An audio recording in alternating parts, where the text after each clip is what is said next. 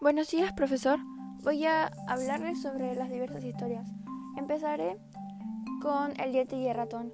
Como ya sabemos, es como una tradición acá en el país que cuando se te cae un diente, pones el diente bajo de la almohada y el ratón te traerá una moneda. Aunque eso hacen los padres. Y en otros países se dice que es el hada de los dientes o el gnomo de los dientes. Cambia la historia según los lugares. Pero bueno, acá estoy para contarle la historia que pasó a un primo cuando era pequeño. La cosa es así. A él se le cayó el diente y como tradición ya lo puso abajo la almohada y justo se quedó dormido en el sillón. La casa, él estaba solo en la casa y cuando despertó había una moneda. ¡Wow! ¡Qué sorpresa! Fue demasiado extraño para él, pero tuvo su moneda, así que estuvo muy feliz.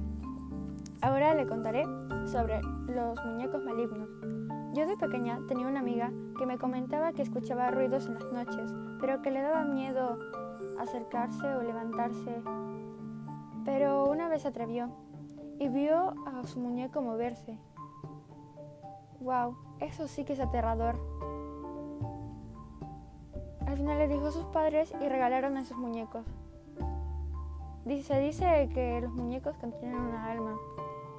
Y cuando estás con una. cuando esa, ese muñeco tiene un dueño, pues esa alma está en paz. Porque tiene con quién jugar. Y listo, profesor.